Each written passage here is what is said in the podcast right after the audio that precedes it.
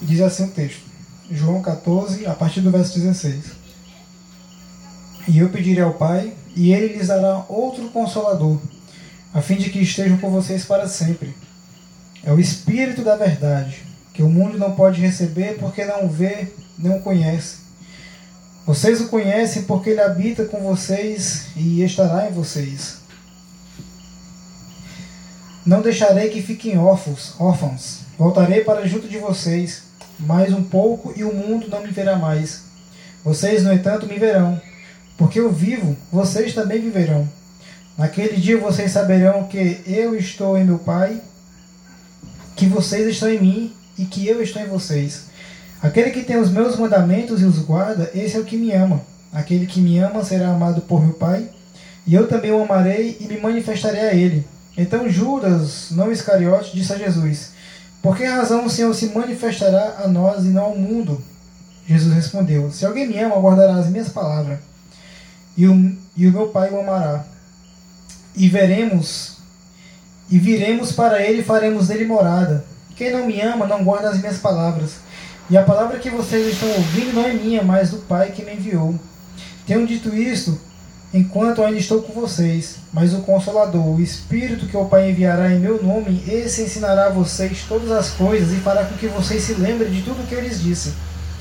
Deixo com vocês a paz, a minha paz lhes dou, não lhes dou como o mundo dá. Que o coração de vocês não fique angustiado, nem com medo. Vocês ouviram o que eu disse. Vou e volto para junto de vocês. Se vocês me amassem, ficariam alegres com minha ida para o Pai porque o Pai é maior do que eu. E isso que eu falei agora, antes que aconteça, para que o mundo, para que quando acontecer, vocês creiam. Já não falarei muito com vocês, porque aí vem o príncipe do mundo e ele não tem poder sobre mim. No entanto, faço isso para que o mundo saiba que eu amo o Pai e que faço como o Pai me ordenou. Levante-se e vamos aqui. É, a gente está no capítulo 14 e domingo passado, né? O Eric pregou sobre os versículos anteriores. E a gente está num momento aqui, olhando para o cenário, né? Num momento bem, bem aflito da parte dos discípulos.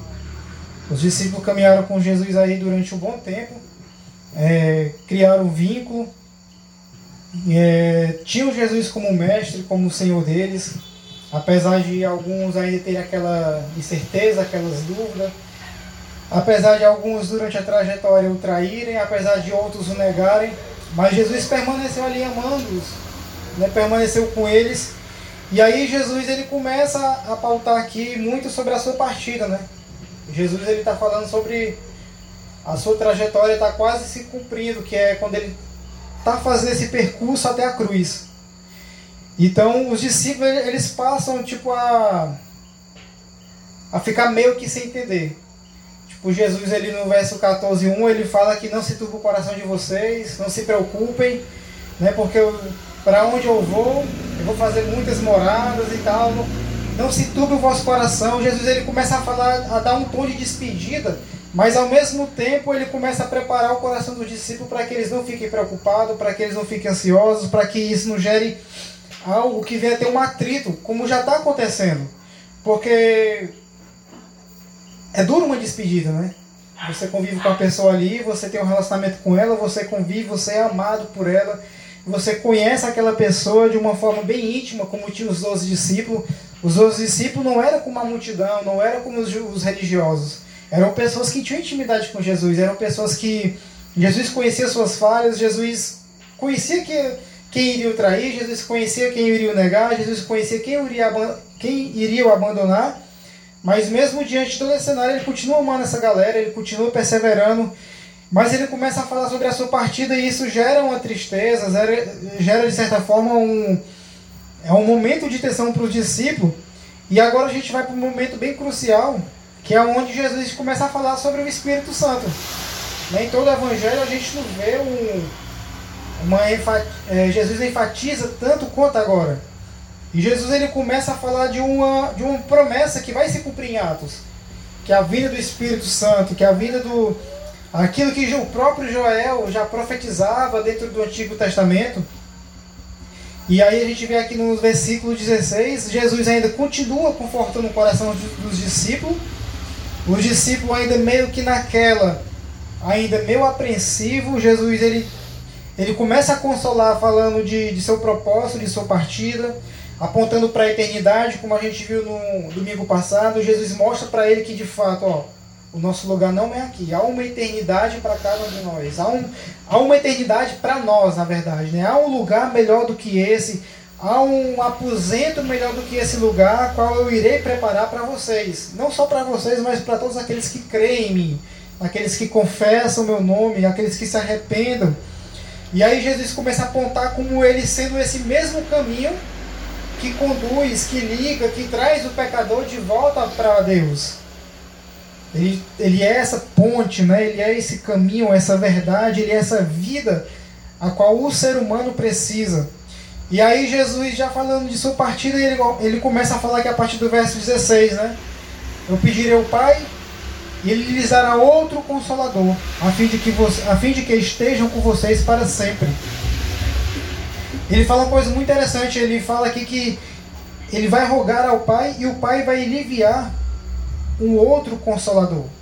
E isso Jesus já está começando a falar no Espírito Santo, quando a gente começa a ler todo o texto, inclusive o próprio, o próprio tópico aqui, o tema, Jesus está falando a respeito da promessa do Espírito Santo. Ele está prometendo, ó, eu irei, mas o Pai lhes dará um outro consolador. Então a gente vê aqui um, um papel muito importante da Trindade. O Pai, não, o Filho, ele roga ao Pai para que o Pai lhe envie um outro consolador. Então a gente vê a, a Trindade atuando. Né? Três, é, um Deus atuando no Deus Pai, no Filho e no Espírito. Mas quando Jesus fala que enviará um outro Consolador, é, Jesus ele está falando que vai enviar um outro Deus diferente. Jesus não está falando que vai enviar um outro ser, uma outra divindade, um outro ser celestial que é superior a ele ou melhor do que ele. Essa palavra outro aqui tem um significado de outro igual. Ou seja, Jesus está partindo para o Pai, mas ele vai rogar ao Pai para que ele envie um outro, um outro que é semelhante, que tem os mesmos atributos, tem o mesmo caráter, é, apesar de ter papéis diferentes, né? Do Deus Pai, Deus Filho, Deus Espírito, mas ele está falando que vai estar tá enviando outro. Mas esse outro não é um ser diferente daquele a qual ele é. Né? Então a gente vê essa, essa manifestação da Trindade. A gente vê Jesus ele fazendo essa promessa que o Espírito de Deus, que esse Espírito ele vem do próprio Deus e ele é o próprio Deus. Jesus, que é o próprio Deus encarnado, ele estará partindo, mas ele enviará o outro que vai trazer consolo para o coração dos discípulos, um consolo para a igreja de Cristo, um consolo para aqueles que estão nesse momento, dentro desse contexto e posterior, vivendo uma vida totalmente atribulada. Porque é um ambiente de despedida e a gente sabe que despedida, dependendo do grau, ali dói. Você perdeu um ente querido, você. Como é que vai ser a partir daqui? Como é que vai ser a partir daqui para frente? Sem Cristo, como é que vai ser? Só que esse outro já é algo que vai ser a manifestação posterior da, de ver o início da igreja de Cristo ali. A partir de Atos, quando o Espírito Santo desce, quando a manifestação ali acontece do poder de Deus, a gente vê que, que no caso, quando alguns escritores dizem que o livro do Atos dos Apóstolos, nem normalmente é Atos dos Apóstolos, mas é do Espírito, porque é onde acontece a manifestação do Espírito Santo de Deus sobre os cristãos que permaneceram diante daquilo que Jesus falou na, na, em, é, em Jerusalém. E quando desce, a partir dali a gente vê a, a iniciação de, do reino de Deus sendo proclamado através da igreja.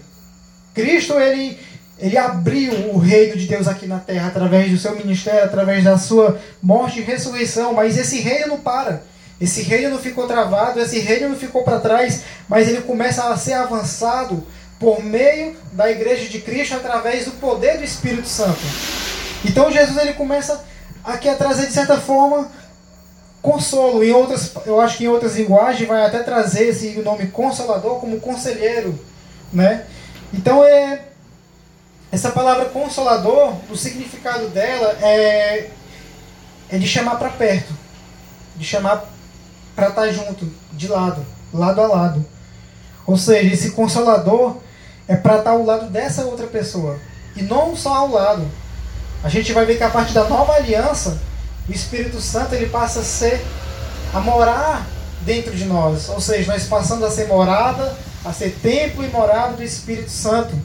Isso é muito louco porque a gente vai é, ver o Antigo Testamento, a gente vê a trajetória né, da, da antiga aliança, a gente vê que Deus, ele, de certa forma, ele começa a se comunicar com o povo, Deus começa a se manifestar para o povo, para o seu povo, Deus ele começa é, a se revelar para esse povo, e Deus pede para que Moisés ali receba todas as instruções para construir um santuário. Um santuário, e dentro desse santuário vai, ser, vai ter todas as divisões, e dentro desse santuário, desse tabernáculo, que consequentemente vai ser é, o templo de Salomão, há um lugar que é chamado Santo dos Santos, que é onde acontecia ali a manifestação do Espírito Santo de Deus, ou seja, a manifestação do próprio Deus ao sumo sacerdote, ao qual somente ele tinha acesso. Ou seja, Deus ele pede para que construam no meio de seu povo um tabernáculo para que Deus possa habitar no meio de seu povo. E a partir de, e a partir de agora a gente vê uma promessa de Jesus aonde acredito que nesse contexto já o templo já não tem tanta autoridade como tinha dentro do Antigo Testamento. Por mais que Jesus respeitasse, porque Jesus era um judeu, ele respeitava todas as cerimônias do templo que aconteciam. Mas no começo do livro de João, ele mostra que esse templo não ficará pedra sobre pedra. E ele começa a apontar sendo ele o templo. E ele começa a mostrar que Deus ele já não habitará mais em templo feito por mãos humanas. Mas ele mostra para os cristãos, para os discípulos que nós somos esse templo e morada do Espírito Santo. Então Jesus ele faz uma promessa, não é de qualquer pessoa, ele faz a promessa de um outro semelhante a esse, semelhante a ele, que é o consolador. Então a gente já vê uma identidade a respeito do Espírito Santo. A manifestação dele através do consolo. E essa palavra, como eu falei, né, é chamar para o lado, ou seja, os discípulos não ficariam abandonados. Os discípulos eles não seriam esquecidos, eles não ficariam ali ao léu, eles largados, jogados. Não, Jesus está prometendo que vai enviar um consolador semelhante a ele, ou seja, é Deus. Deus ele vai vir, Jesus vai, mas através do Espírito Santo Deus vai vir novamente habitar no meio de seu povo através do seu Espírito. E esse significado de consolador tem um significado de de, de ajudar, de proteger, de, de livrá-lo, de ser o defensor. Então a gente vê uma importância que tem esse, que tem o Espírito Santo a partir desse momento que Jesus faz essa promessa. Porque ele é o consolador que vai encorajar os cristãos. Ele é o consolador que vai livrar os cristãos. Ele é o consolador que vai proteger os cristãos. Ele é o consolador que vai defender os cristãos. Ele é o consolador que vai exortar, que vai ajudar e que vai ser esse socorro. Aí eu digo, ai de nós cristãos se não tivesse o Espírito Santo. Porque no momento de, de dificuldade, nos momentos difíceis, Deus ele nos traz consolo, o bálsamo, né? Como falam, através do Espírito Santo. É por isso que quando nós erramos, quando nós falhamos, o Espírito Santo está lá. Não é por aí, exortando. Ó, não faz, não tome esse tipo de atitude. É por isso que no tempo de crise é o Espírito Santo que nos encoraja e que ao mesmo tempo traz para nós um refrigério para nossa alma, para no, o nosso ser. E isso é muito crucial para esse momento, porque os discípulos mais à frente, Jesus vai até falar: ó, não vou deixar vocês órfãos, ou seja, abandonados. E essa palavra órfã é muito forte, porque é como. Imagine uma criança sem a presença paterna, né? aquele abandono, aquele desprezo de você ser largado, de você não ter uma referência, de você não crescer ao lado daquela pessoa. E Jesus é crucial nesse momento. Ó, eu não vou deixar vocês órfãos. Vai vir um outro semelhante a mim, que tem os mesmos atributos, que tem o mesmo caráter. E ele é o consolador. É Ele que vai consolar vocês quando vier a perseguição. É Ele que vai consolar vocês quando vier os dias difíceis. É Ele que vai encorajar vocês quando vier a perseguição. Isso é um, o consolador é algo encorajador e desafiador para nós. É por isso que a igreja progride até hoje. Apesar da gente ver, é, desculpa o palavreado, mas a merda que tá. Porque a igreja não tem pregado de fato o evangelho de Cristo. A igreja não tem. Não a igreja, né? Não generalizando todos. Mas a gente vê que pessoas têm envergonhado do evangelho de Cristo. Será que de fato o Espírito Santo está nessas pessoas? Será que o que eles fazem realmente é aquilo que o Espírito Santo de Deus quer que eles façam? Porque mais na frente aqui, Jesus vai apontar para o amor. Ó, aqueles que me amam devem guardar os meus mandamentos. E Jesus faz uma promessa aqui, não é porque os discípulos são capazes, não é porque eles merecem o Espírito Santo, é graça de Deus. O Espírito Santo ele é derramado na vida dos cristãos, na vida dos seus discípulos, Isso é graça de Deus. Eles não merecem. Não há, não há o que eles façam aqui que possa, de certa forma, ele merecer esse dom. Merecer essa, essa graça, não. É dádiva de Deus, é Deus. É Deus mostrando para os discípulos que eles não que eles não estarão só, que eles não seriam, que eles não vão ser abandonados. O Espírito Santo jamais deixaria ou jamais deixará os discípulos ou os cristãos. Por mais que muitas das vezes nós nos sentimos só, mas Ele não nos abandona. Ele não nos deixará órfão. Ele não nos deixa órfão. O Espírito Santo ele é o consolo para nossas vidas, ele é a direção de Deus e poder de Deus para a igreja. Ele é o consolo para a igreja nos tempos difíceis, nos tempos de amargura, nos tempos de dor, de perca, de sofrimento. Ao mesmo tempo, ele é a direção quando a nossa vida está confusa. É o Espírito Santo que direciona a sua igreja para viver o propósito de Deus, para viver a identidade de Cristo aqui na terra, para viver os propósitos do reino de Deus.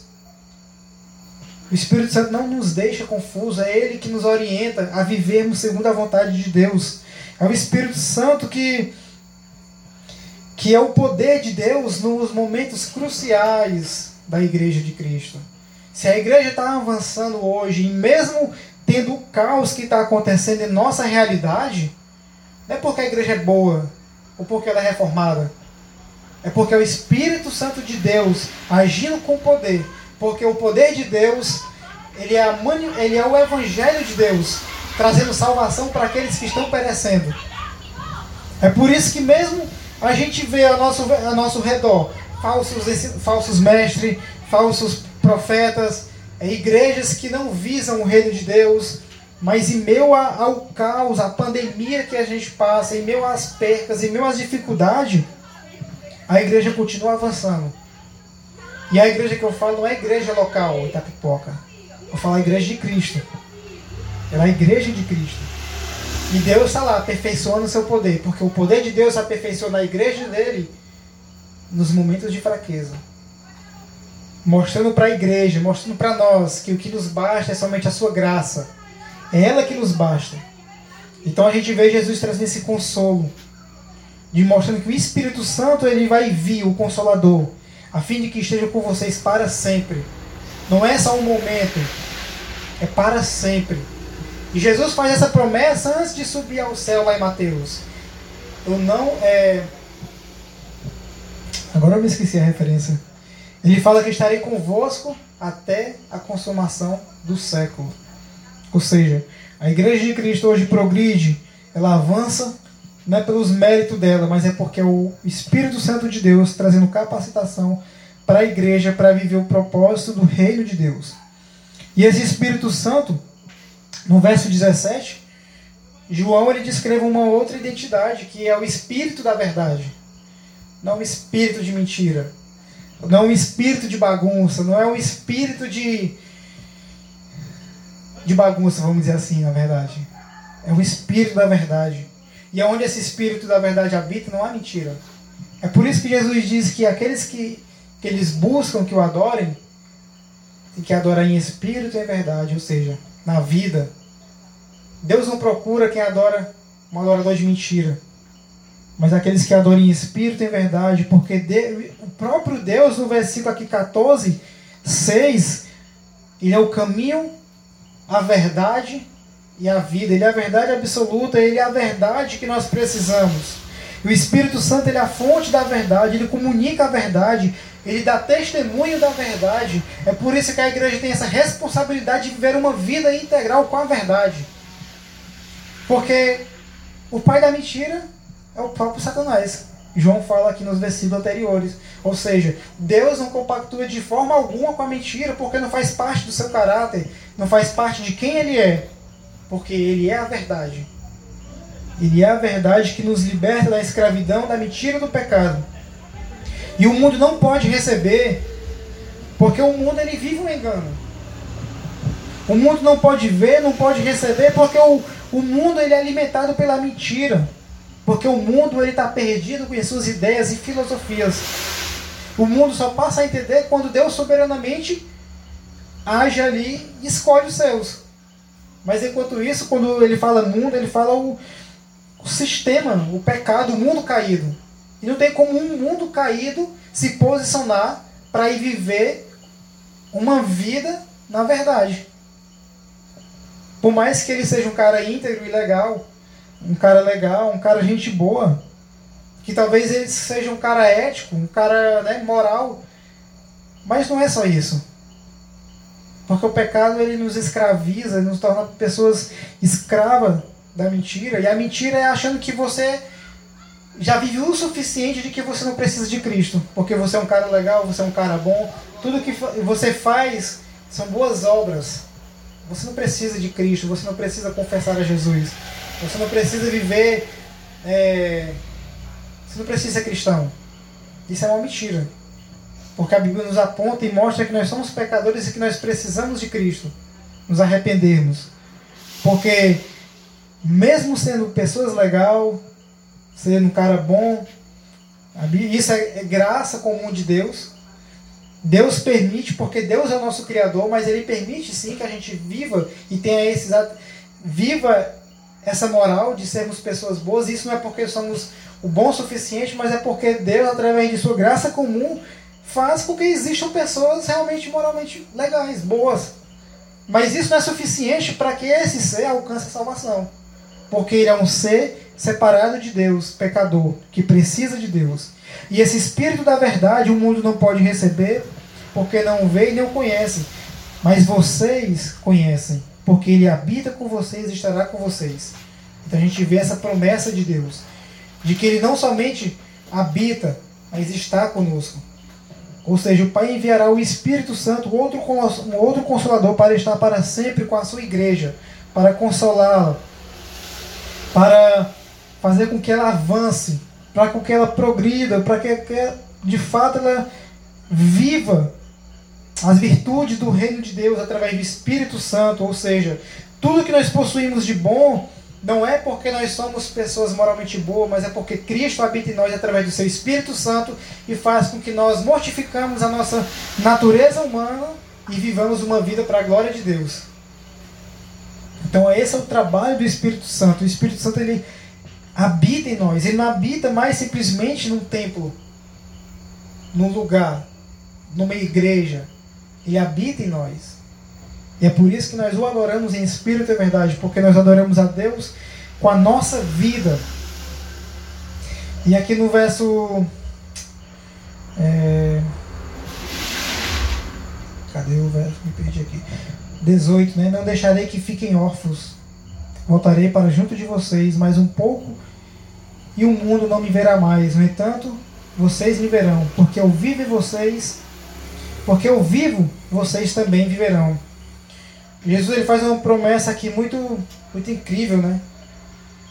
Jesus ele, ele mostra aqui e diz que ó, eu não vou deixar vocês órfãos. Vocês não vão ficar abandonados.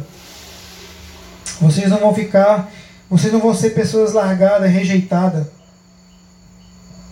Eu não vou deixar vocês órfãos. O, um teólogo bem conhecido ele, é William Hendrick, eu acho que é esse o nome dele. Ele fala que Jesus quis dizer com isso foi: Minha partida não será como a de um pai, cujos filhos ficam órfãos quando ele morre. Ou seja, é, no, o Espírito Santo estará voltando para vocês. Ele mostra que Jesus não está deixando seus discípulos órfãos, não vão ficar largados, mas o Espírito Santo ele vem para revelar, para glorificar o próprio Cristo na vida dos discípulos, fazendo com que os discípulos eles guardem os seus mandamentos, os seus ensinamentos, para que eles vivam uma vida que glorifique a Deus, para que eles vivam uma vida de verdade, para que eles vivam sob o consolo de Deus. E ele mostra aqui que o Espírito que vai ser derramado é o próprio Cristo que vai estar retornando sobre eles. Ou seja, o próprio Deus vindo de encontrar o homem para nos trazer memória sobre aquilo que o próprio Cristo nos falou. E, eu, e ele, traz uma promessa muito incrível, porque ele diz que porque eu vivo, vocês também viverão. O Espírito Santo ele produz em nós, ele gera em nós vida. Deus, quando ele criou o ser humano, o sopro que ele deu nas narinas do homem ali foi o sopro de vida, foi o Espírito de Deus que foi de encontro ao homem que era simplesmente um barro. Ou seja, Deus, ele através do Espírito Santo, ele nos traz vida, ele nos vivifica. O mesmo Espírito que ressuscitou Jesus entre os mortos, é o mesmo Espírito que nos traz vida, para que nós venhamos viver uma vida que glorifique a Deus. Eu fiz uma divisão aqui, é, nesses primeiros textos que eu estou lendo, de João 14, do 16 ao ao 19, Jesus ele está trazendo essa afirmação a respeito do Espírito Santo. E a partir do a partir aqui do, do 19 ao 20, a partir do 20, na verdade, Jesus ele começa a manifestar de certa forma o seu amor para com os discípulos. Ele começa a mostrar é, essa manifestação de graça e de amor. E aqui no verso 20 ele diz assim: ó, Naqueles dias vocês saberão que eu estou em meu Pai que vocês estão em mim e que eu estou em vocês. Isso é uma manifestação do amor, do, do amor de Deus para com seus discípulos. Ou seja, eu estarei com vocês, eu não vou abandonar vocês. Assim como o Pai está comigo, eu estarei com vocês. O que Jesus está querendo dizer é que o mundo ele não verá mais Jesus quando ele partir. Porque Jesus, quando ele vier, de certa forma agora, ele não vai vir para trazer misericórdia e graça. Porque isso ele fez na sua primeira vinda. Ele vai vir com juízo. E é por isso que e quando Jesus não volta, é, é uma manifestação da graça de Deus, porque Jesus dando oportunidade para que nós venhamos nos arrepender, para que pessoas que não conhecem a Cristo venham se arrepender de fato e venham se voltar para Ele. Porque Ele vai vir. E quando Ele vier da próxima vez, Ele não vai vir pregando arrependimento, para que o seu povo volte para com ele, para que as pessoas voltem para ele. Não. Ele vai vir com juízo. Ele vai vir para julgar o mundo. E já é a primeira vez que Jesus veio, ele veio para pregar. Mas o seu povo rejeitaram. O seu, o seu povo é, o deixaram de lado. O seu povo, ele, eles não quiseram ter esse encontro. Eles o rejeitaram, o Filho de Deus. E a gente vê aqui um outro ponto que é a manifestação do amor de Deus para com os cristãos é que o amor de Deus ele é manifesto quando os seus discípulos guardam os seus mandamentos, ou quando guardam as suas palavras. Isso é muito interessante porque Jesus ele, ele, ele fala que algo que gera uma condição que dá uma consequência que é a obediência. O nosso amor a Cristo ele não é medido por aquilo que eu faço de bom, mas é pela minha obediência a Ele. E a obediência dele é muito simples e é crucial para nós, que é de amar o nosso próximo, é de guardar os seus mandamentos e amar o nosso próximo. E aquele que não me ama, aquele que não guarda os meus mandamentos, ele não será amado por meu Pai, mas aquele que guarda, eu amarei e me manifestarei a ele. Ou seja, aqui Jesus fala algo que é crucial para os discípulos que, de, que através da sua obediência eles devem prestar serviço ao próximo. Nós amamos a Cristo, de fato, que nós venhamos obedecê-lo. E de quando ele fala aqui sobre obedecer os meus seus mandamentos, ele não está falando simplesmente dos dez mandamentos. Ele está falando de obedecer tudo aquilo quanto ele falou. Jesus é a revelação, é a expressão exata de Deus. É a manifestação exata, a expressão exata de, do seu ser de Deus aqui na terra. Então, tudo aquilo quanto Jesus os ensinou para os seus discípulos, ele deve guardar. Os mandamentos que ele fala não se trata simplesmente dos dez mandamentos, mas de tudo aquilo que Deus revelou para ele. Eles devem guardar, ou seja, devem pôr em prática. Eles devem prestar serviço através da obediência a Deus. Eles devem guardar as palavras de Deus.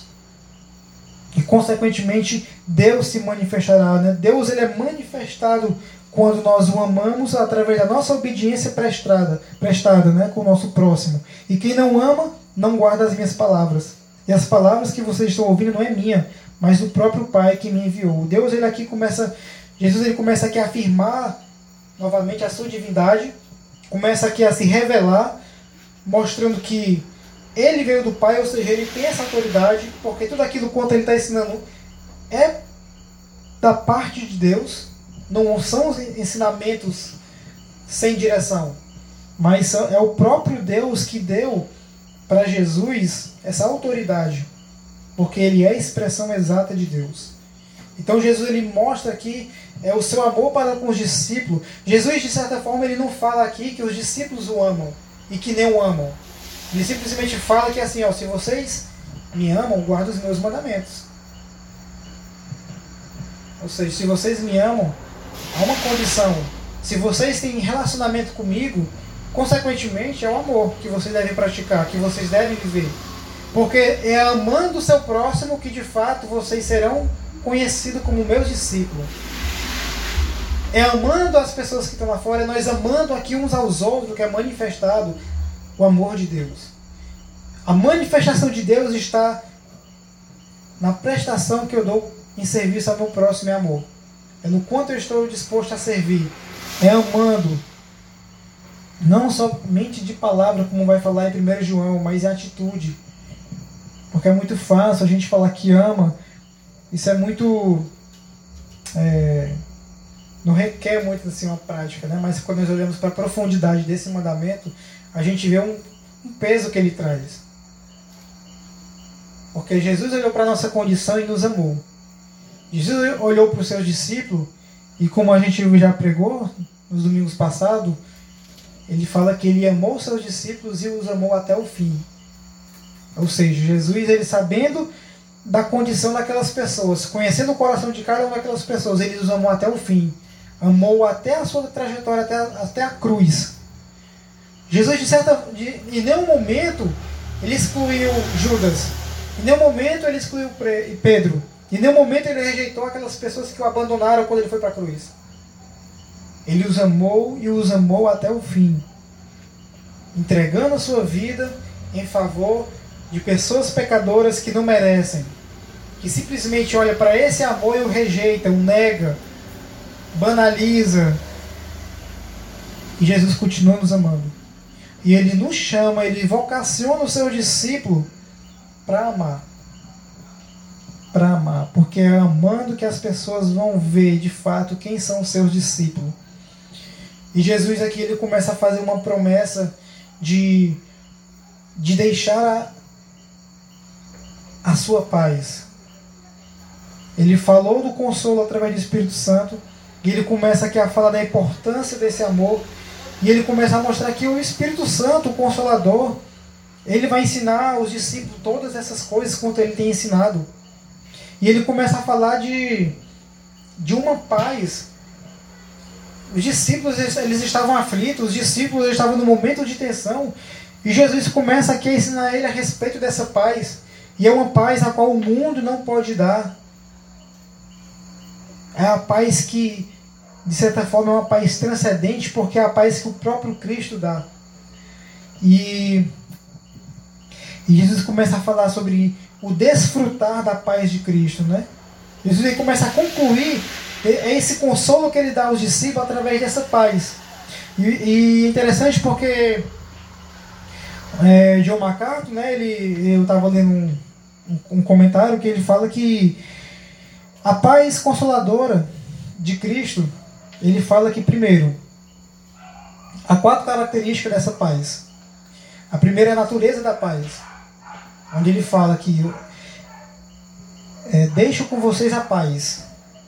Ou seja, a natureza da paz é do próprio Cristo. Cristo é ele, o próprio autor da paz, é ele que vai, dar, vai deixar a paz. E o segundo ponto que ele fala é que é a fonte da paz. Ele fala: Eu deixo-vos a minha paz e a minha paz vos dou. Cristo é a fonte da paz. E o contraste da paz, porque ele diz que a paz que ele vai dar não é como o mundo dá. Como é essa paz que o mundo oferece? O que é de fato paz? Né? A gente vê hoje, por exemplo, um ambiente de guerra no Iraque, no Iraque, olha, perdão, na Ucrânia. E a gente vê a galera postando, né, a paz. Mas o que será de fato essa paz que Jesus está falando para os discípulos? Porque, consequentemente, os discípulos vão ser. É, eles começam a proclamar o, re, o evangelho do reino de Deus e, de certa forma, eles começam a ser perseguidos. Isso é muito nítido em Atos, quando a gente começa a ler, quando eles passam a sofrer perseguição. E um deles chamam eles de cristão, por serem pessoas que imitam a Cristo, né? E aí, o que seria essa paz? Que mesmo em meio à, à perseguição, correndo risco ali de morrer, eles têm. É uma paz que o mundo não pode dar. E ele fala sobre a perseverança da paz. Ele fala aqui no versículo 27, né, que o coração de vocês não fique angustiado nem com medo. Ou seja, persevere nessa paz. E quando se fala dessa paz é interessante porque Jesus ele vai ao Pai, ele vai deixar a sua paz com o seu discípulo. Não é a paz, como eu falei, né, que o mundo dá, a qual o mundo, muitas das vezes, as pessoas nos ensinam que a paz é a ausência de problemas. Ou seja, isso não é paz, porque Jesus estava falando aqui com eles. Mais na frente ele vai falar que no mundo vocês vão ter aflição, mas tenham bom ânimo. Então a paz que Jesus quer ensinar para eles não é uma ausência de problemas, não é uma ausência de dificuldade. Não, venham, é, não é aquilo que as pessoas pregam. Venham para Cristo que sua vida vai, vai melhorar 100%. Não vem para Cristo que você vai se tornar uma pessoa rica, uma pessoa fruti é, bem financeiramente. Não vem para Cristo que seus problemas vão acabar. Mas é uma paz que mesmo com o problema você supera. Porque nós temos o Consolador, que é o Espírito Santo. E o mundo ele não pode, de certa forma, dar essa paz, porque no mundo habita. A gente vê ao nosso redor, as pessoas sentem ódio é isso que elas pregam, é isso que elas anunciam, é isso que elas mostram de fato que está no seu coração, que é o ódio, que é o egoísmo, que é a amargura, que é a malícia, que é a ansiedade, que é o medo. Como é que a paz que nós tanto buscamos, ou que nós tanto queremos para nossas vidas, pode vir de um ambiente, pode vir de um mundo caído? E aonde as pessoas são totalmente egoístas, são totalmente carregadas pelo ódio, são totalmente amarguradas, de certa forma, ao ponto de não querer mais desfrutar do belo do, da vida, é, ansiedade, medo. Como é que a gente quer buscar a paz? Como até as pessoas hoje falam, né, que a questão da alegria, né? Dinheiro não traz alegria. Mostra o cara lá no meme lá com um rumo de dinheiro e alegre, né? a, a mesa cheia de fartura. E é isso que eles ensinam realmente. É, é uma paz que que é transcendente, que vai além daquilo que nós imaginamos. É uma paz que a, você olha, a gente não consegue nem imaginar. Porque uma paz é, é uma alegria infalível no meio à luta. É uma presença sobrenatural de Deus, como aconteceu na fornalha. Ali em Daniel, quando eles, o, as três pessoas foram jogadas na fornalha, e mesmo aquela fornalha, e mesmo eles correndo aquele risco de vida, tinha uma outra pessoa, ou seja, é uma paz que mesmo no momento de fornalha, que mesmo no momento das covas dos leões, é, mesmo é, quando nos falta coragem para passar pelo vale da sombra da morte, é uma paz que supera tudo isso. É uma paz que não somente tranquiliza o nosso coração, mas é uma paz que faça com que o nosso coração venha descansar e entender de fato que o nosso lugar não é aqui. O que nos traz paz, tranquilidade ao nosso coração é entender que todo esse mal que a gente está sujeito a viver a esse mundo, aqui na terra, um dia ele vai se acabar. Um dia ele vai passar. E Jesus ele tenta tranquilizar o seu discípulo, mostrando que ele é essa paz. A paz de Cristo é a paz que, que guarda o nosso coração, que guarda a nossa mente de toda a ansiedade, diversidade que a vida nos proporciona. Eu sei que isso é difícil e na prática muito mais. Mas é isso que, que ele fala a respeito dessa paz, do shalom, né? Dessa paz que mesmo nós temos, nós tendo dificuldade, problemas, ele é a nossa paz, é ele que nos segura, é ele que nos que guarda a nossa alma, ele é o nosso socorro bem presente na hora da angústia. Ele é aquele que faz com que nós olhamos para os montes e entendamos que é dele que vem o nosso socorro. É ele que guarda o nosso coração. É a paz que nunca nós vamos encontrar em pessoas ou em qualquer lugar aqui nessa terra, por mais que seja um lugar bonito. Você não vê uma pessoa hoje bem financeiramente com paz. Por mais que ela seja uma pessoa bem sucedida, de certa forma, provavelmente essa pessoa carrega ansiedade por, por anos de luta aí, por conquista que ela passou para ter, porque a nossa segurança não está naquilo que nós vemos. Nós entendemos isso.